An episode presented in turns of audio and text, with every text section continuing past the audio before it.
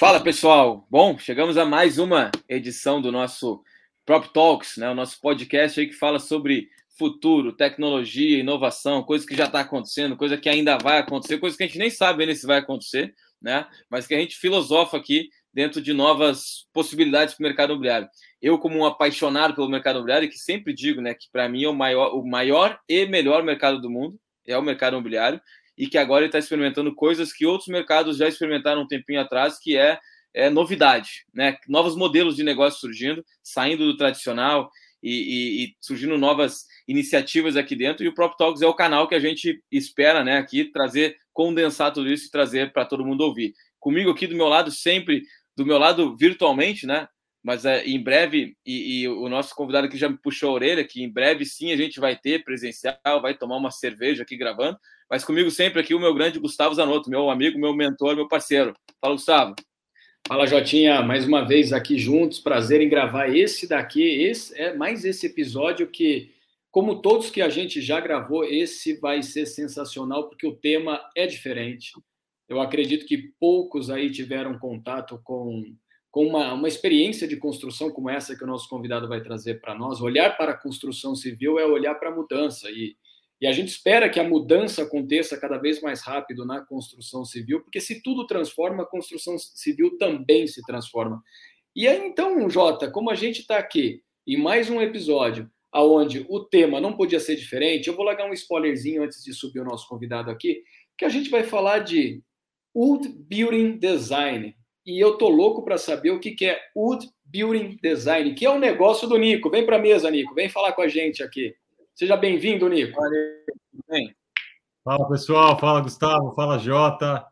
Obrigado aí pelo convite. Um prazerzaço estar aqui com vocês aí. Faz tempo que eu estou querendo falar com vocês. Finalmente conseguiu. Muito bom, muito legal. Muito bom. Prazer, o prazer de receber você aqui é todo nosso, cara. É, como eu comentei anteriormente aqui nos nossos bastidores, já fazia um tempo que a gente queria ouvir você. Queria conhecer mais do teu projeto, da tua iniciativa aí para a construção civil, trazendo essa inovação que a gente pode, de repente, Nico, olhar para NOA e entender o seguinte: vocês trouxeram um pouco do que era a construção do passado para o presente, olhando para o futuro, mas com, uma, com alguma diferença, com alguma coisa que realmente mostra o quanto o que vocês fazem continua sendo sempre atual e tem uma modelagem de negócio bastante interessante. Como que é a NOA? Conta um pouquinho para gente. Cara, muito legal essa, essa, essa análise de tempo aí que você fez, né? Interessante porque a NOA ela vem, ela nasce com o propósito de é, trazer mais sustentabilidade para o setor. É, e também através da industrialização. Então, você tem dois processos muito importantes, que é um processo que a, a sustentabilidade ela remete ao passado, ao material inicial da construção civil, vamos dizer assim, é, e é um material que foi transformado, ele foi é, colocado muita inovação, muita tecnologia nele, que, é a, que a gente chama no Brasil, é um nome que eu não gosto muito, até acho meio feio, mas é madeira engenheirada. Uhum. É, essa madeira engenheirada, que é, são os timber buildings né, lá fora, é, são é, um material que foi desenvolvido na Áustria 20 anos atrás, mais ou menos, com muita inovação, um processo de inovação muito grande, porque eles na época pensou-se como utilizar madeira novamente, só que pensando no mercado imobiliário atual e no mercado imobiliário do futuro, que são os, as verticalizações, né? A gente tem uhum. cada vez mais um número, um aumento populacional que vai demandar mais casas, mais escritórios, mais locais de trabalho, mais espaços em geral, e naturalmente, para caber todo mundo nas grandes cidades, você tem que verticalizar. Então, é daí que nasceu o Cross-Laminated Timber e o Glulam, que são os dois uhum. materiais que compõem a madeira engenheirada. Tem outros componentes de madeira engenheirada também que são usados, mas para verticalização são esses dois que são, é, é, vamos dizer assim, são soluções melhores. É, e eu costumo dizer que é um produto muito potente porque é um produto que é muito sustentável, porque ele traz, ele resolve um problema de sustentabilidade, a gente vai falar disso mais para frente. Uhum. Ele traz uma eficiência estrutural muito grande. Ele é muito flexível para a industrialização. E ele é leve, ele é forte, ele é rígido. Então, é um material, quando eu conheci, eu falei, porra, esse é um material espetacular para a gente trazer para o Brasil. Não tem por que o Brasil não ter esse material, porque é um material, não usar ele largamente na indústria de construção, porque é um material que endereça muitos pontos num material só. Um segundo aspecto que eu comentei, que você falou da linha do tempo, né? Que aí sim é o, vamos dizer assim, a tendência e o futuro da construção é a industrialização. Tá. Uhum. A industrialização geralmente ela vem em mercados imobiliários mais maduros, né? em mercados de construção mais maduros, para dar soluções para a escassez de mão de obra, uh, para questões de custo, porque você ganha escala, Fabio, e para a questão de qualidade é, de construção. A qualidade é melhor quando você faz ela no método Fabril. Então, é, esse processo também foi acelerado, o processo de, da, da, industrialização também foi acelerado com a vinda da madeira engenheirada, a, a, o advento, né, vamos dizer assim, quando trouxeram a madeira engenheirada para o mercado imobiliário. Então, esse é um processo, de novo, que vem mais em mercados maduros, a gente olha isso mais em mercados maduros, mas é uma tendência grande para o Brasil. Acho que tem várias iniciativas acontecendo de industrialização. As pessoas já estão entendendo o benefício que é industrializar o processo. É, você tem vários benefícios, como eu comentei, né, de qualidade, as quali a qualidade dos produtos são melhores.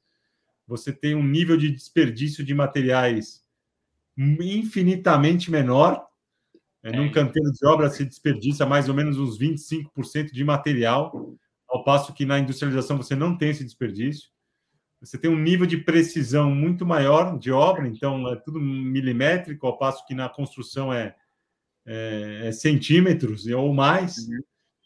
em termos de precisão. Então, você tem vários benefícios aqui que envolvem o processo de industrialização também. Então, eu acho que, a, de novo, né, eu falo muito da potência, a, a combinação dessas duas coisas, sustentabilidade com industrialização, com um processo mais, mais limpo, é, mais objetivo, mais rápido, é, só tem uma só, só pode ser uma combinação muito explosiva, entendeu? Então, uhum. a partir daí que a gente começou a criar a NOA, a, montar o que, a conceber o que seria a NOA, e estamos aqui hoje, né, na luta aqui. Mas você, mas você comenta coisas muito interessantes, Nico, porque quando você fala do processo da industrialização, a gente percebe algumas, algumas questões que são importantes citar aí. a a economia de insumos, porque quando você olha para a obra, de fato, você tem muito desperdício ali de concreto, tijolo, pedra, aço. E aí você traz para a gente o seguinte, cara, eu tenho uma eu tenho um processo construtivo aqui que primeiro reduz esse desperdício de insumo. Segunda coisa que eu queria pegar de tudo que você falou e que eu acho muito, muito interessante, Jota, é a precisão da montagem disso. O Nico deixou bem claro, na, na obra, de fato, assim, você vê que em alguns momentos você trabalha com centímetros e você tem que adequar esses centímetros com algum outro material e preencher com alguma coisa para que o espaço fique pronto. E aí você diz, Nico, pô, milímetros, a precisão é de milímetros. E o terceiro ponto, você diz a potência a potência do material, a potência de tudo isso que torna o processo rápido, torna o processo, digamos, flexível. E aí eu queria entender contigo o seguinte: a tecnologia para vocês entra em que, em que ponto? Quando a gente fala de tecnologia, é possível citar tecnologia no processo construtivo? Muito. Pelo seguinte, é, você, a, a, nós como NOA, a gente está trabalhando a cadeia produtiva inteira. Então, a gente está indo desde a compra do da madeira engenheirada, né? A gente, é, até a entrega do prédio. Então, é todo um processo. Okay. Tudo que, tudo que acontece ligado à madeira, dentro dessa cadeia de construção, a gente a gente está se especializando, a gente domina e a gente quer cada vez mais dominar cada vez mais e, e, e, e trazer essa perspectiva para o mercado imobiliário como um todo, não só para a gente aqui, mas para terceiros também, tá? É, para a gente fazer isso, Gustavo, a gente tem é, adoções de algumas tecnologias é, e também ele não deixa de ser a mudança desse processo, você está mudando a cadeia produtiva, né? É verdade. A mudança desse processo não deixa de ser um processo inovador. Porque ao trazer um material diferente, onde você tem processos diferentes no meio do caminho, é um, é uma, é uma doce, é um processo inovador. Então, vou citar algumas tecnologias para você. Primeiro que não tem como você fazer industrialização sem dominar e usar muito bem o processo de BIM. O, BIM, é, tá certo. É uma ferramenta fundamental. Não dá para você pensar em industrialização sem pensar em BIM. Isso é um primeiro ponto. Então, a gente tem, desde o começo da NOAA, tem investido muito nisso. É, arrisco dizer, o que gente, pouca gente sabe disso, mas arrisco dizer que a NOAA é uma das empresas mais avançadas em termos de adoção de BIM hoje. É, então, isso é um, é um fator que envolve tecnologia. Segundo fator que envolve tecnologia é que todo o processo, por exemplo, eu, tenho, eu preciso entrar um pouco mais no detalhe do meu processo, mas. Vamos lá, vamos lá. A gente, a gente é, quando você faz um projeto, você faz todo o desenvolvimento estrutural daquele projeto ao fazer esse desenvolvimento estrutural, a gente já usa uma tecnologia que também não tem nada de novo, tá? É, o mercado usa é, os softwares lá de, de estrutural, mas que para madeira é diferente, então aí também tem mais uma inovação. Uhum. A partir daí você desenvolve um projeto estrutural e, e junto com o arquitetônico você passa a, a criar quais elementos você vai precisar para aquele prédio. Legal. E aí você tem os elementos, né, o output desse processo é um pedido para uma fábrica produzir o tamanho que você precisa, os elementos que você precisa, na espessura que você precisa e tudo mais. Então, isso é um processo, é um, é um processo meio que integrado que faz com que a gente também consiga uma outra inovação, uma outra uso de tecnologia, ter as peças no momento just in time, no momento certo, na hora certa da montagem. Isso é um processo. Segunda coisa que se, que se traz de, de tecnologia, que se usa tecnologia de, de, de inovação também no processo, é que você passa a ter um processo de monta de preparação de peças numa unidade fabril e um processo de montagem. Esse processo de montagem é um processo totalmente diferente do que se vê hoje né, na, num canteiro de obra. Você vê lá que você falou, né? O canteiro de obra, o canteiro de obra é bagunçado hoje. Hoje ele é sujo. Ele é mesmo. Na, num, num, num, num, num processo como o nosso, é uma obra mais limpa, uma obra seca, é uma obra sem muito. É, é, não tem estoque na obra. Você traz e monta no mesmo momento. E para que seja montado isso, você ah, tem um trabalho todo de qualificação de mão de obra importante, porque é uma mão de obra diferente, e tem um trabalho de uso de tecnologias que permitem que você saiba que aquela peça que ele vai montar vai estar colocada no lugar correto. Então, o nível de possibilidade de interferência no canteiro de obra, no processo de montagem, tem que ser baixíssimo. Ele tem que só seguir os, os, os, os processos que foram desenhados para que ele monte a peça no lugar correto. E aí tem outras tecnologias que são adotadas, por exemplo, a gente está estudando um scanner Olha. É, é, que faz geolocalização dentro da obra. Fantástico, fantástico. Esse scanner vai falar assim: essa peça número tal, naquele código de barras tal, tem que estar tá na, na, sei lá, na, na, ponta oeste, sei lá, alguma coisa desse tipo, entendeu? Então você dá as coordenadas até para que ela tá, esteja no lugar correto. Isso é uma outra coisa que é, é uma, é, é algo que a gente está é, estudando em como implementar nas nossas obras, talvez não nas primeiras, mas a gente já está estudando o processo desse. É um processo de desenvolvimento de tecnologia inevitável. Uhum. Então, isso é uma outra adoção. Um ponto que a gente já começou a investir, já está trabalhando, é a arquitetura generativa. Então, a gente isso é novo lá... para mim, isso é novo para mim. É o design generativo lá fora e aqui é, se chama arquitetura generativa, Gustavo.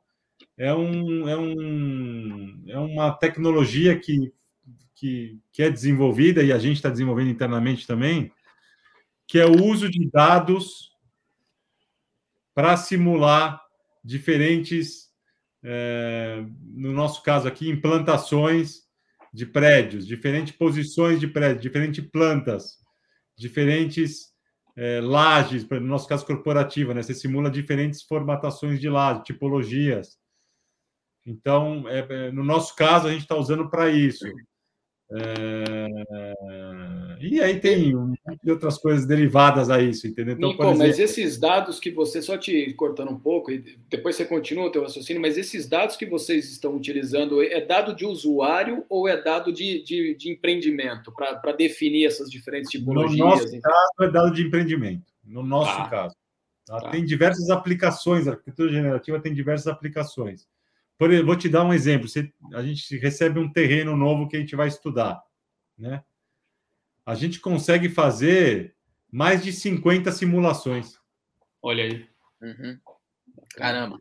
Então, isso é tecnologia embarcada nos nossos processos, entendeu? Uhum. Claro, então, fantástico. A gente, obviamente, a gente tem trabalhado muito em mostrar a culturar o mercado que é a madeira, a madeira no produto imobiliário, né? Esse é um, acho que é o nosso grande dispêndio de uhum. tempo e até de capital também é em mostrar para o mercado os benefícios que a madeira traz para um produto imobiliário. Mas atrás de tudo isso, backstage, tem um monte de adoção de tecnologias e inovações que a gente até deveria mostrar um pouco mais, para vocês entenderem um pouco mais, mas a gente não consegue mostrar tudo, entendeu? Não, mas um dia nós vamos visitar vocês. Se você permitir, eu e o Jota queremos ah, visitar ah, a tua estrutura para conhecer tudo isso. E tá Jota, Primeiro a gente vai, a gente vai visitar, depois a gente vai para o bar tomar essa cerveja. É, é isso, é isso. Vamos minha conta. A primeira rodada é minha conta. eu já, eu já, já, já sacramento isso. Você vai pagar quase tudo, Jota. Mas, Nico, só para só para entender rapidamente, acho que quem vai estar tá ouvindo a gente precisa entender também isso. Vamos o lá, processo de vocês de montagem, eu acho que ele se adequa a pequenas e grandes obras, né? É, não é um negócio restrito a um ou dois pavimentos. Vocês conseguem erguer mais pavimentos? Não, não é restrito, é completamente factível você fazer muito mais pavimentos. A gente tem prédios lá fora já construídos de 18 andares. Oh. Tem prédios agora em Milwaukee, está fazendo o primeiro prédio de 25 andares. Quebec vai começar a construir um prédio ano que vem de 40 andares. Então, assim, não tem limitação. Limitação técnica não existe. O que existe muitas vezes é limitação cultural. Ah, Exato. Em, alguns, Exato. em alguns países, por exemplo, Estados Unidos, Estados Unidos está fazendo agora um de 25, né? Mas começou com quatro andares, depois foi para uhum. seis, depois foi para oito, e agora deu um leapfrog lá, pulou para 25, mas. Uhum. É... é... quando você dá fala de cultura. Que, dá para dizer que é uma coisa que está no começo ainda, então, né? Mas, Jota, se você fizer um paralelo, se você fizer um paralelo, Jota, já para a gente poder meio que organizar a minha cabeça e a tua nisso, é como foi a adoção do steel frame no Brasil, né? Ou, vamos lá, é, mais para trás um pouco, quando você fala das paredes de gesso acartonado, o brasileiro olhava para aquilo e falava: não, eu quero tijolo, areia e cimento. E quando você fazia uma obra de gesso acartonado, o cara falava: ah, o prego que eu bater nessa parede aqui vai afundar, vai passar do outro lado. Ou seja, esse é um ponto muito inteligente e interessante que o Nico traz para um debate, né? A cultura da construção civil no Brasil a gente vive um processo de, de mudança de cultura, talvez, Jota. E esse processo de mudança de cultura é só quando a gente traz projetos diferentes como esse. É claro que eu, que, que eu entendo assim, é, é revolucionado, revolucionador, é, é, é um projeto novo, é de inovação extrema, mas, Jota, você está preparado para morar num, num edifício de madeira? É que também, Zanotto, quando a gente fala de madeira, né, é, a gente acaba remetendo ao passado, as pessoas que construíam, né, principalmente mais em vilarejos, assim, uma casa de madeira, era aquelas tábuas de madeira fina, né, até assim, eu acho que para contextualizar legal, assim, quando a gente fala de é, a sigla é CLT, né, que eu estava lendo no site de vocês, é, é um dos, desses materiais que, que enriquecem essa, essa, essa madeira engenheirada, né, e como é assim? Porque, vamos lá, vamos imaginar um processo. Existe uma árvore, a gente corta essa árvore, faz a, usa, usa a madeira dela e ela vai chegar no final no, no, empreendimento. Como é esse processo, assim, até em questão de maleabilidade? Quando a gente imagina uma madeira daquelas casas antigas lá, era uma tábua reta, eu não tinha tanto, tanta maleabilidade de fazer alguma forma com ela, né? De fazer alguma coisa é. arquitetônica com ela. Uh, como é, qual é a diferença? Óbvio que tem uma diferença absurda, acabou de explicar um processo tecnológico fantástico aqui, mas qual é a para a gente uh, ensinar as pessoas a, a, usarem né, e se prepararem para esse tipo de inovação? Como é que tu vende essa essa essa, essa madeira, digamos assim, Nico? Não, legal. Primeiro, só para é, deixar um ponto importante aqui. É, nem todo mundo, cada, cada empresa tem um processo diferente de uso de tecnologias, tá? A gente mapeou as nossas e entendeu que essas, essas que nós vamos, estamos adotando uhum. e algumas que vamos adotar, que está no nosso roadmap, são as que a gente precisa para fazer a NOA funcionar do jeito que a gente quer. Tá? Uhum. Então, cada empresa tem o seu, o seu caminho, não necessariamente o nosso caminho é o correto, é o verdadeiro. Então, Sim. é importante, né? Cada um adota a tecnologia que entende que é que deve adotar.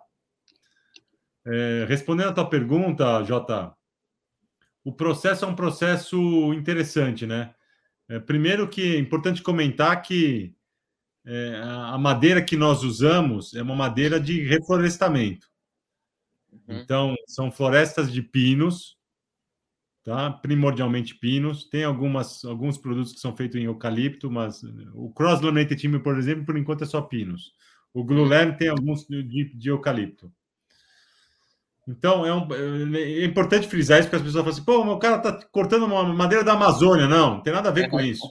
É. é reflorestamento, a cada uma que você corta, você planta duas, e assim vai, entendeu? Então, é, é importante comentar isso. Aí você tem as, as, as, a madeira serrada, que é a, é a tábua, né? As tábuas de madeira. E aí você vai primeiro para um processo de seleção de, de, de qualidade, né? De, de, das melhores tábuas, vamos dizer assim. Né? E aí você entra num processo de é, colagem e prensa, e prensa hidráulica, e prensagem, né? O que acontece? Como é que você faz essa cola e prensa? Você tem uma camada de um sentido, no caso do cross-laminated timber, tá? Estou explicando. Uhum. Aí você tem uma outra camada num outro sentido, sentido cruzado, 90 graus daquela primeira camada. Pensa assim: você tem uma linha de tábuas numa camada. Aí você põe uma linha de tábuas numa outra camada, uma linha de tábuas numa terceira, uma quarta e uma quinta. Tem de 3, 5, 7, 9, 11 camadas, depende da aplicação.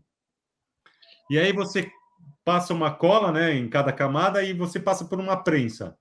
Quando você passa por uma prensa, você aqui não, não vai passar no vídeo. Eu tenho uma peça aqui que eu queria mostrar para vocês. Mas quer ver? Ó, quando, quando você vai passar por uma prensa, você, vocês conseguem ver aqui, ó? Sim, é. com, uh, quando você é um, passa um tijolinho de madeira, É um tijolinho de madeira, é. é ele fica prensado. Que legal. E a todo o ar de dentro. Então ele fica um uhum. monobloco. Você não, não faz nada aqui, ó. Essa aqui é uma camada, uma camada, uma camada. Uhum. Então, é... pena que não, a galera não vai ver, mas é... daria para exemplificar melhor. É... E essa camada ela fica um monobloco, um negócio, uma uhum. laje de concreto.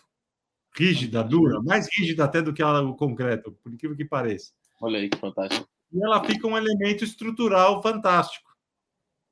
Fantástico. Então, ao fazer isso, o output desse assunto, Jota, desse, desse produto, é um produto varia de fábrica a fábrica, mas mais ou menos é de 3 metros por 10.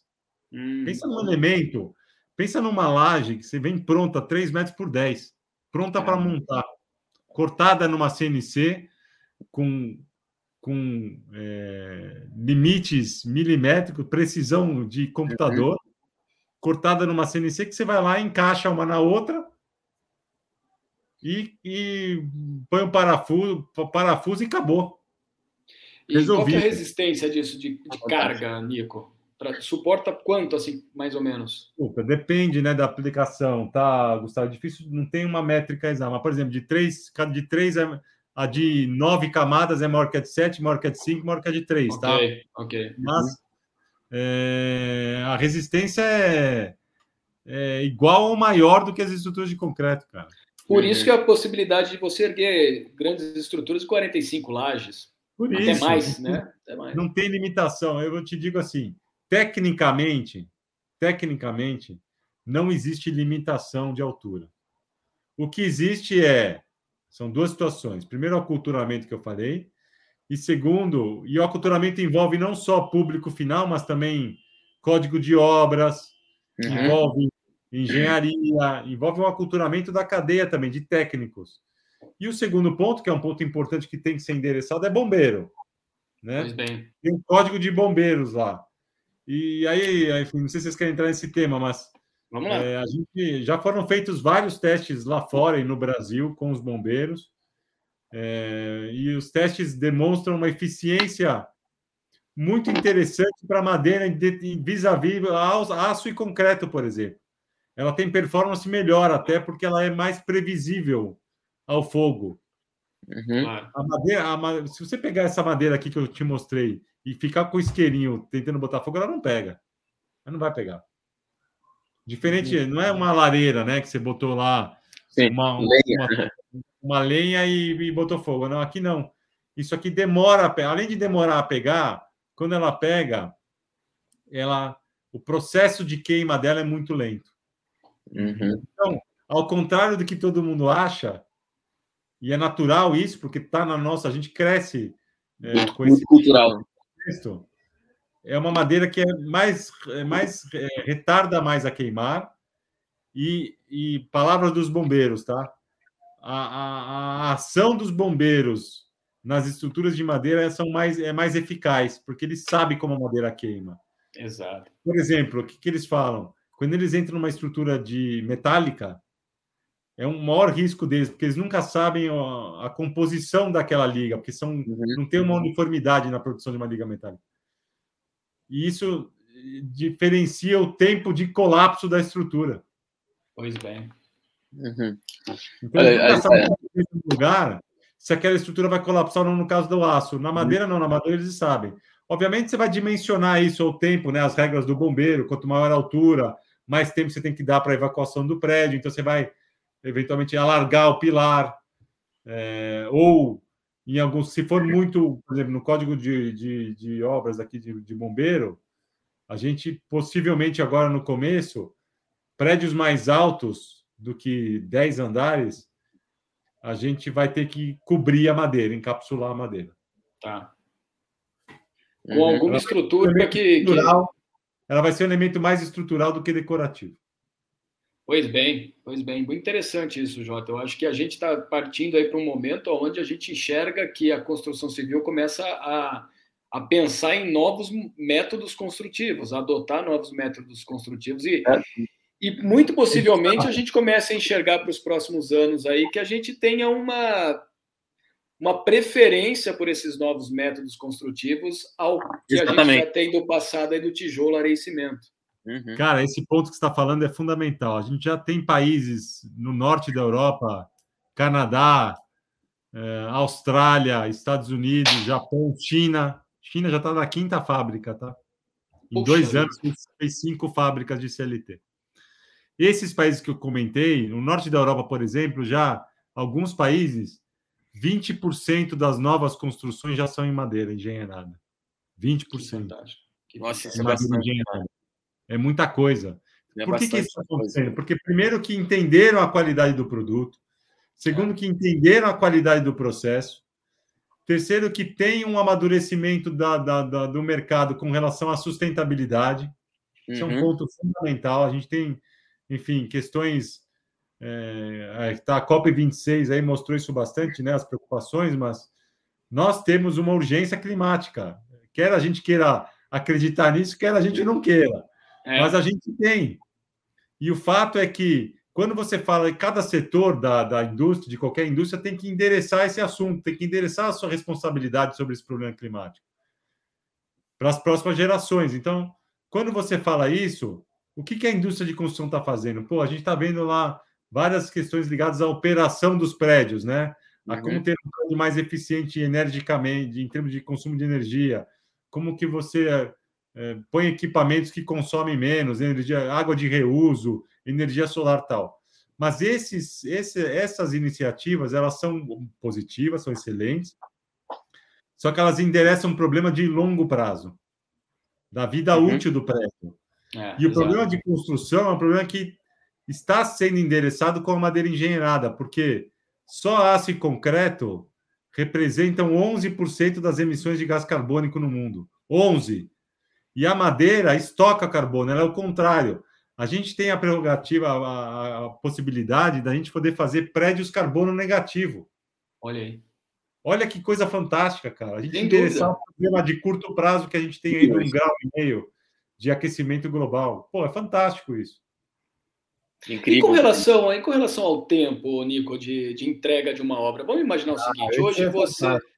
Não, eu acho que essa é a grande pergunta, talvez, né? Porque... É, eu, eu ia perguntar isso já também, sabe? Não, Jota, de tudo que ele está comentando, falando e está mostrando todo esse panorama, cenários. E, e Nico, é, só queria fazer um. Só queria ressaltar você citar a COP26, que eu acho importantíssimo a gente ter um debate sobre o que ela tem de, de, de sendo discutido entre todos os, os, países, os 200 países que compõem né, a COP26, porque exatamente a gente enxerga aí um futuro, talvez nem o meu, nem o seu, nem o do Jota, tão, a tão curto prazo assim, a gente ainda vai passar por alguns anos aí, se tudo der certo, a gente vai passar por alguns anos, mas as próximas gerações vão sofrer mais do que a gente está sofrendo hoje com todos esses, esses avanços que, é, que o mundo está tá, tá passando, e essa deteriorização do mundo, né, frente a tudo que está acontecendo. E foi muito legal você ter citado a COP26. Tem outras pessoas que já estão se preocupando e escrevendo coisas e, e falando sobre isso. Acho que é um tema muito relevante, Jota. Pode ser um tema que a gente pode explorar em um próximo debate de Prop Talks. Muito legal, Nico, você ter trazido esse, esse tema para dentro da mesa aqui. Mas, falando de tempo, Nico, eu, eu, eu trabalhei durante muitos anos em grandes incorporadoras de São Paulo, tá? E uma coisa que sempre me incomodava era o seguinte: cara, nós temos uma área, nós temos ali o terreno, nós vamos subir uma, uma torre ali, duas, três, dez, quinze, sei lá quantos. Mas a gente só vai ver o final disso daqui a cinco anos. Tá? Entre o tempo de aprovação de projeto em prefeitura, é, e você começar a bater a primeira estaca ali para poder subir o prédio e tal. E tem algumas localidades do Brasil que leva sete, oito anos para o produto ser entregue. É, e aí, quando é você vê não é, Jota? É você é também que, que, já trabalhou em, em, em, empresas imobiliárias, você sabe disso. Agora, Nico, vamos lá para o pro processo prático mesmo. Colo colocamos a NOA no processo, olhamos ali, vamos, vamos subir uma torre aqui de. Ah, vamos brincar aí, 10 andares. Sem querer dar prazo específico e, e determinado. Mas eu, pelo que eu estou ouvindo você falar e pelo que a gente está conhecendo do que vocês fazem, qual que é a redução estimada do prazo de entrega de uma obra? O Zanuto, até antes do, do, do Nico completar, falar, só para completar, é, isso é muito importante porque o mercado imobiliário, por mais que a gente é, fale aqui de eficiência energética, de uma eficiência, pelo que eu, pelo que eu vi que o Nico mostrou, no, no, vídeo a galera vai, vai poder ver, porque vou prometer de novo, a gente vai subir os vídeos em seguida, tá? eu estou só prometendo aqui, é, é, é, café, é cerveja, é vídeo, uma hora vai. E a gente viu que. Botei no enrascado, hein? Mostrei um negócio no vídeo aqui, você vai ter que mostrar. Vou ter que mostrar o vídeo. Exatamente. Agora. Mas a gente consegue ver que tem uma. Tem uma, uma eu consigo perceber, né, que é uma coisa que tem um isolamento acústico também, né, que isso é uma coisa super importante também, isolamento acústico térmico. E então tudo isso é muito vantagem. É, é, a gente escuta mesmo, caramba, eu quero ter uma, eu quero morar numa, numa casa, num apartamento construído desse material, né? Quando tu escuta isso. Mas o mercado comercial, o mercado imobiliário, ele por vezes ignora algumas coisas, porque o mercado está preocupado com o quê? Venda, né? Venda, tempo e, cara, o sucesso do meu negócio, o sucesso da minha obra, né? Eu quero que ela construa rápido, não nem construa rápido, porque ninguém consegue construir rápido hoje, né? Mas eu quero que ela venda ali eu consiga retornar meu dinheiro. Um dos assuntos acho que mais sensíveis que tu consegue uh, viralizar mais no mercado é justamente o tempo. Por mais que tu tenha uma série de outras coisas que é, que é fantástica, o mercado comercial ele, ele vai olhar muito, muito mais atendido. Será que eu vou reduzir meu tempo aqui, conseguir uh, lucrar antes, digamos assim, né? E agora deixo para ti completar essa, essa, essa, essa questão aí. Não, essa, essa, essa questão é muito boa, muito boa, essa questão do tempo, muito bem colocado por vocês aí. A gente tem uma perspectiva já, um dimensionamento de alguns, algumas obras que a gente já está é, desenvolvendo, né? Uns projetos. É, a nossa estimativa para esses primeiros projetos é uma redução de 20% a 25% do tempo. Então, nossa. você tem uma obra de 24 meses, só a obra, tá? Estou falando, não a parte de aprovação, essa parte aqui é given, né? Não tem o é, que fazer. Isso aí, é, isso aí a, a, blockchain daqui a pouco vai resolver. Tomara, se Deus quiser. É, mas a obra em si, se demora, se demora convencionalmente dois anos, ela vai demorar 18 meses para a gente. Então, estamos falando aí de um quarto do tempo reduzido. A nossa meta, o nosso objetivo aqui é chegar em 50% do tempo. Cacete. Que assim ganho, como hein? é lá fora. Alguns ganho, projetos lá fora já endereçaram esse ganho de, de, de tempo e a gente está aqui com uma, um objetivo bem ambicioso aqui nos próximos anos, não nos primeiros projetos, obviamente, que tem todo um ganho de escala aí e um ganho de eficiência natural, a gente está aprendendo com o processo também, né, de trazer uma eficiência de 50% do tempo. Esse é o ponto. E aí tem vários aspectos ligados à economia de tempo, tá, Jota e Gustavo? É, primeiro delas é assim: quando você fala de um investimento para renda, seja ele comercial ou residencial, a economia do tempo ela é fantástica, né? Porque ela ativa aquela receita muito mais cedo, né? A sua perspectiva de o seu ciclo sem curto ciclo econômico, tem impacto direto, exatamente, Jota. Então, para isso, para investidor, para investimento, ele é fantástico, tá? É, para as questões ligadas à residencial, aí você tem algumas características ligadas ao Brasil, a forma como nós vendemos aqui no Brasil, que é, talvez você restringe um pouco mais o seu. Temos que achar diferentes soluções, tá? Se você, uhum. por exemplo, o que eu estou querendo te dizer? Soluções financeiras, né? Então, o que eu estou querendo te dizer? É, quando você faz um lançamento de um prédio no convencional e você demora lá dois, dois anos e meio, três anos, quatro anos para construir, no final, esse período de até chaves é um período de poupança para as pessoas comprarem. É. é. E esse período de poupança, você, se você quanto mais tempo você dá, mais você você sobe, você abaixa, vamos dizer assim, a sua régua de você coloca mais potenciais compradores para dentro do seu empreendimento. Aumenta o funil, né? Uhum. Exato. Funil. Agora, o que que acontece? O que acontece? Olha só que interessante. Uma obra mais rápida, ela te traz um risco menor, um risco de obra menor. Uma obra mais controlada, uma obra mais previsível, uma obra mais precisa, que essas são características todas da industrialização, todas. Uhum. Tudo isso te traz uma, uma, uma previsibilidade de obra muito melhor e um risco desse período de obra menor. O que, que significa isso? Significa que os bancos vão poder fazer outros tipos de crédito, porque eles sabem que o risco é Perfeito. é menor. Perfeito. Então, por exemplo, por que não fazer o crédito associativo, que é do minha, da, da Caixa da Minha Casa Minha Vida, para outros, outras rendas? Exato, exato. De risco. Por conta de risco. Se você está reduzindo o risco, uhum. faz todo sentido você olhar para a industrialização como um processo de melhoria até da relação incorporador-cliente. Uhum. Muda, muda todo o jogo. Muda, muda todo, o jogo. jogo. E aí, outra coisa, outro ponto que é importante para o Brasil, que nos mercados lá fora você tem muito menos impacto, mas o Brasil é um ciclo, são, é um país muito volátil econom, é, politicamente, né? economicamente também. Quando você encurta o tempo, a sua exposição a essa volatilidade é menor. Exato. Exato. Perfeito. E aí os riscos, os riscos daquele empreendimento mudam completamente com a industrialização. Totalmente. Tu, tu, tu, elimina vários riscos que hoje a gente tem numa obra normal. E, e, tem um ponto que eu acho que é fenomenal também, não só falando de financeiro, né? De, porque isso, isso que você falou é um negócio é, Zanotto, imagina o seguinte: a gente tem hoje modelos de financiamento bancários que são os mesmos de anos atrás, de muitos anos atrás. Exato. A gente não tem uma evolução de modelo de modelo de financiamento, né, de empréstimo de, de, de crédito imobiliário. É, aí já, já, cruzando com outros assuntos que a gente falou, né, a gente tem hoje uma, um, um, outro mercado financeiro sendo formado pelas DeFi, né, pela, pelos, pela, pelas operações de blockchain de finanças descentralizadas, que elas são muito baseadas em peer-to-peer, -peer, né, em garantias. Então, se tu tem uma obra industrializada, é bem provável, eu já vou fazer uma, uma, uma mandinar aqui, uma previsão, é bem provável que a gente consiga ter dentro dessas DEX, né, dessas uh, corretoras descentralizadas, um modelo de garantia de, de empréstimo para imóvel para obra, obra industrializada, porque é, tu tem uma, uma previsibilidade, como o Nico bem falou, muito maior. Porque tu vai falar assim, ó, me empresta dinheiro para eu, eu, comprar um apartamento na planta, aqui, sei lá, aqui em Porto Alegre.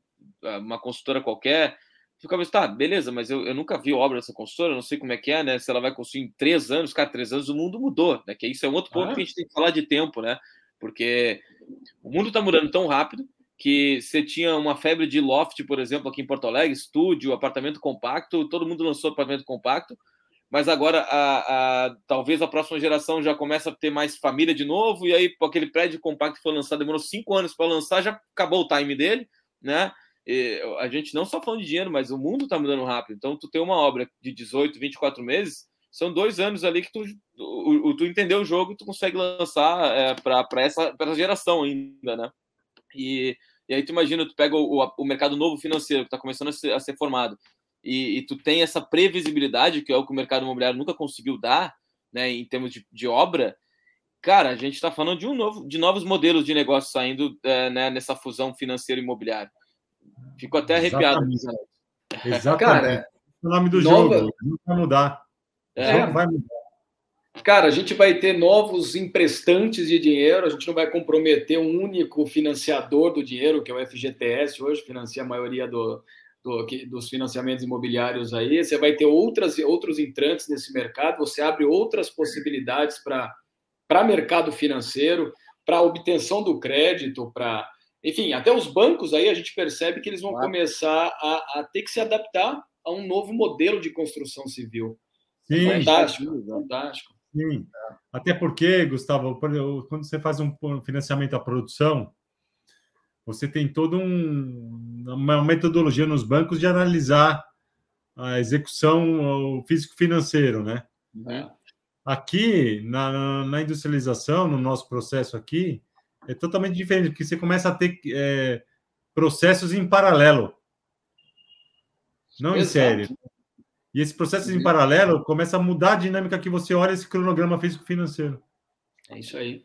É isso aí. Porra, fantástico demais. Olha, em pouco tempo a gente descobre muita coisa, cara. E, Nico, uh, vocês já estão operando, vocês estão. Eu sei que o escritório de vocês é em São Paulo, a matriz de vocês é aqui em São Paulo, e, mas vocês estão olhando para o Brasil já projetando um crescimento, como é que vocês estão hoje? Qual é o momento da NOA hoje? Não, legal, a gente está hoje muito uh, focado em São Paulo, tá? Que é o nosso quintal, vamos dizer assim. Uhum. É...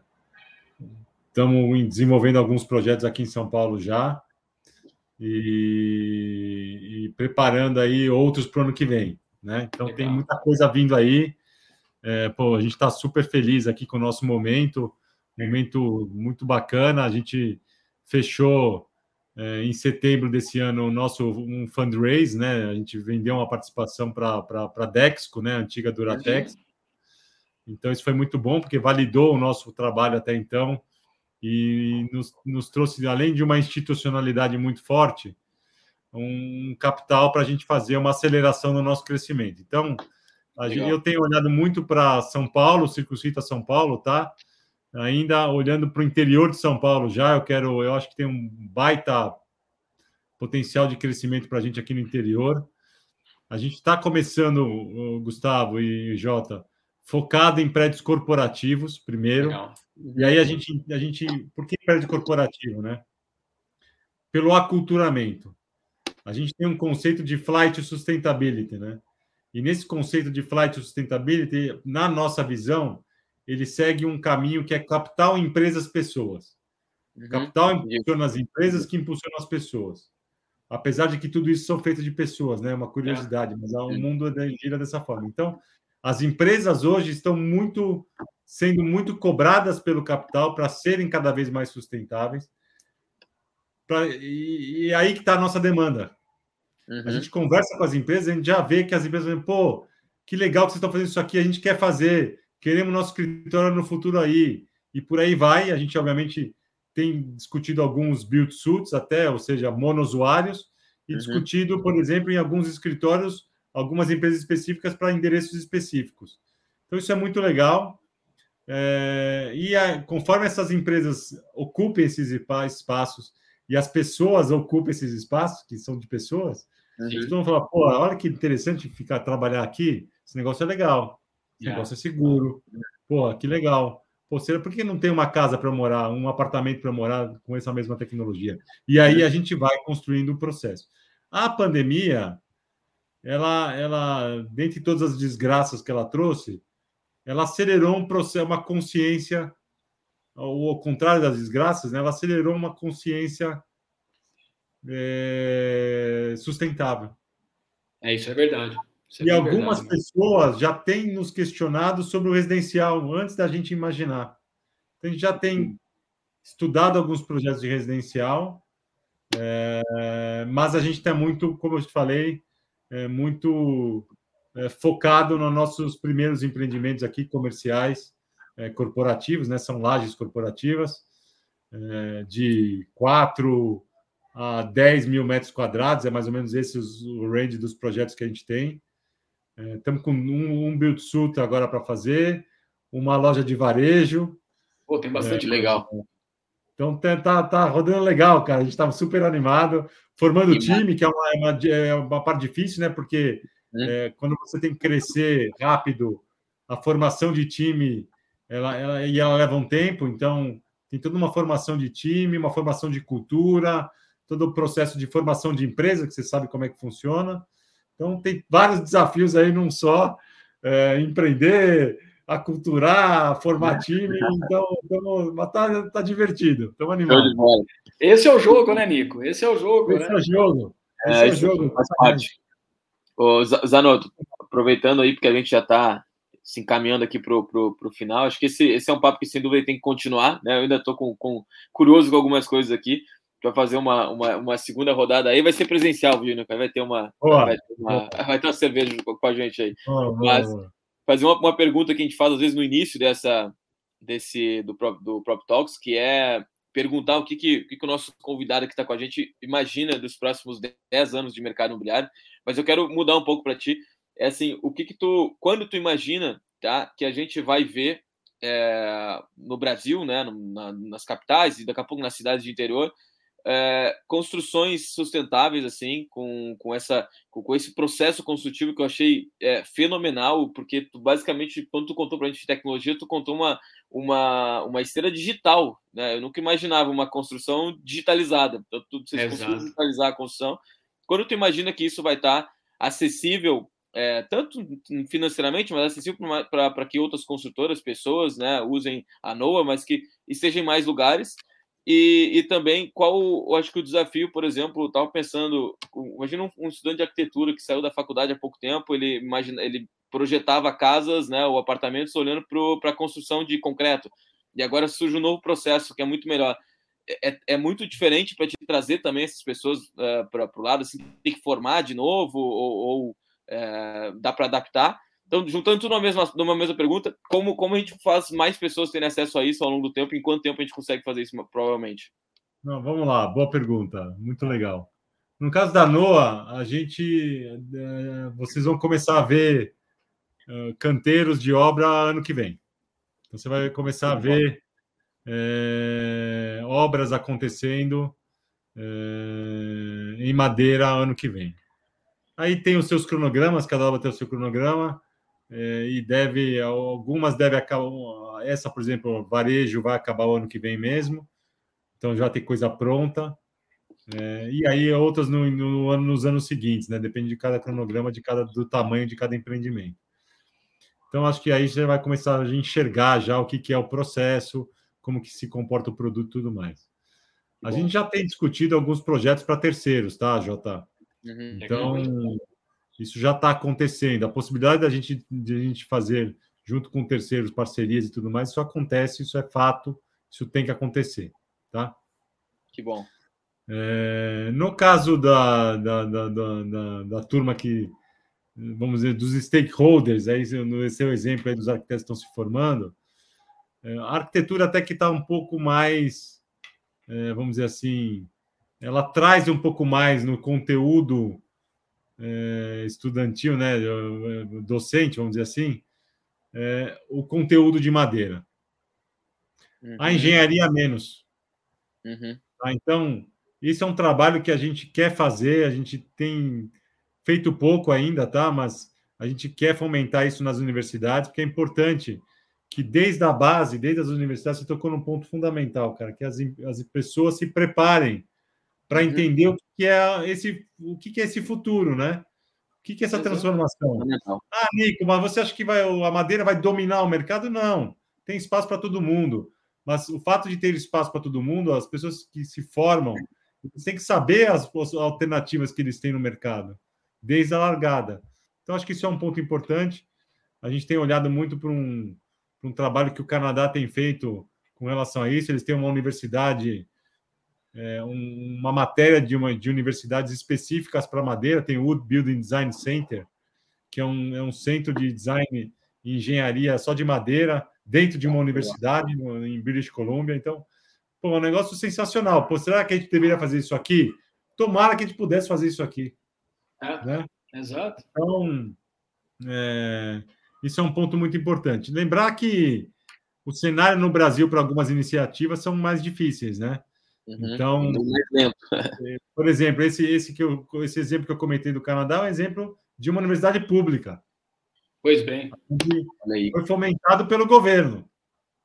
Aqui você não tem né, pouco ou zero apoio em algumas iniciativas para fazer as coisas, entendeu? Então tem, bom, tem, tem o desafio de você fazer isso na iniciativa privada. Esse uhum. é o uhum. ponto. Cara, olhar para frente, né? A gente tem que olhar para frente e enxergar que o mundo mudou, as pessoas mudaram, o consumo mudou, a forma de construir tem que mudar também, e a gente precisa de incentivo mesmo. E só fazendo um paralelo, Nico, quando você olha para essas verticais techs aí, as prop techs, as construtechs, você toca num ponto que é bem sensível do, do Brasil, né? Nós temos alguma burocracia que impede a gente de evoluir cada vez mais. E eu faço um paralelo com o que a gente tem na América Latina. Aqui eu converso bastante com o pessoal de Colômbia, Argentina, Equador. E em alguns desse, dessas localidades, o governo ele incentiva o processo tecnológico. Ele incentiva que as empresas da construção civil e do mercado imobiliário se capacitem, se atualizem e tragam cada vez mais mudança para o setor, que, queira ou não, é aquilo que faz qualquer, qualquer país, qualquer economia é, continuar existindo, né? o setor da construção civil, porque ele tem muita gente que faz parte. Né? Quando a gente olha para a obra, você vai ver que tem muita gente trabalhando nos canteiros e cada vez mais a gente precisa incentivar essas pessoas a melhorarem, a se atualizarem, é. sim, né? a ter sim. uma visão diferente. Nico! Tá nesse ponto aí, só rapidinho, assim que a gente está acabando rapidinho. Nesse ponto, a gente está vendo muita empresa boa vindo aí, viu? Fazendo Exato. Super bacana. E quando Exato. você começa a juntar todas essas iniciativas no mesmo objetivo, o negócio é muito explosivo. Por isso que eu acredito muito no Brasil, nesse processo uhum. de produção de tecnologia. Porque tem muito empreendedor bom, tem muita empresa boa fazendo um trabalho legal. E a hora que, uhum. se, que você começa a juntar essas coisas, porra, é, é muito forte, não, não tem volta, entendeu? Perfeito. Era a melhor, era a melhor coisa que a gente podia ouvir, Jota. Era a melhor coisa que a gente podia ouvir. É isso mesmo, Nico. É isso Jotinha, deixamos mais um aí? Baita papo esse, hein? Puta vida. Fantástico, cara, fantástico. Tivemos uma aula aí. De... É que eu diga, sensacional. Bom estar aqui com Não, vocês. Maravilha. Nico, obrigado por ter aceito o nosso convite. A gente sempre fica feliz que temas diferentes apareçam aqui. E eu vou ser muito, muito direto com você, Nico. Eu já conhecia, já tinha um pouco de entendimento do que vocês faziam. Hoje ficou para mim muito claro o, qual é o propósito do que vocês estão construindo, de como vocês estão enxergando aí a construção civil para os próximos anos. Eu te convido, eu sei que o Jota também vai querer fazer esse convite, eu te convido para uma segunda rodada desse papo. E talvez, Nico, seria bom a gente fazer uma brincadeira aqui, trazer você com com algum incorporador que a gente conhece, que foi o Danilo. Recomendo até trazer o Danilo aqui, que é um cara muito ah, tecnológico também. É um cara que está muito à frente do tempo dele, está em Goiânia. E se a gente puder fazer essa brincadeira, São Paulo, Porto Alegre e Goiânia, falando de, um, de temas como esses que estão voltados à inovação, à construção civil, vai ser muito legal para a nossa audiência. Nico, obrigado por ter aceitado esse convite, cara. Ah, imagina, obrigado a vocês, é um prazer enorme estar aqui. Pô, tô, tô dentro na próxima aí, pode me chamar, porque eu adoro falar, eu sou entusiasta desse negócio. E acho que o Brasil está arrumando para um caminho legal de Construtex e, e de adoção de tecnologias muito bom. E parabéns para o trabalho de vocês. É muito legal ter pessoas como vocês aí, referências no setor, falando das, dessas adoções, dessas tecnologias e desse novo mundo que, que, que a gente está construindo juntos aí, todo mundo.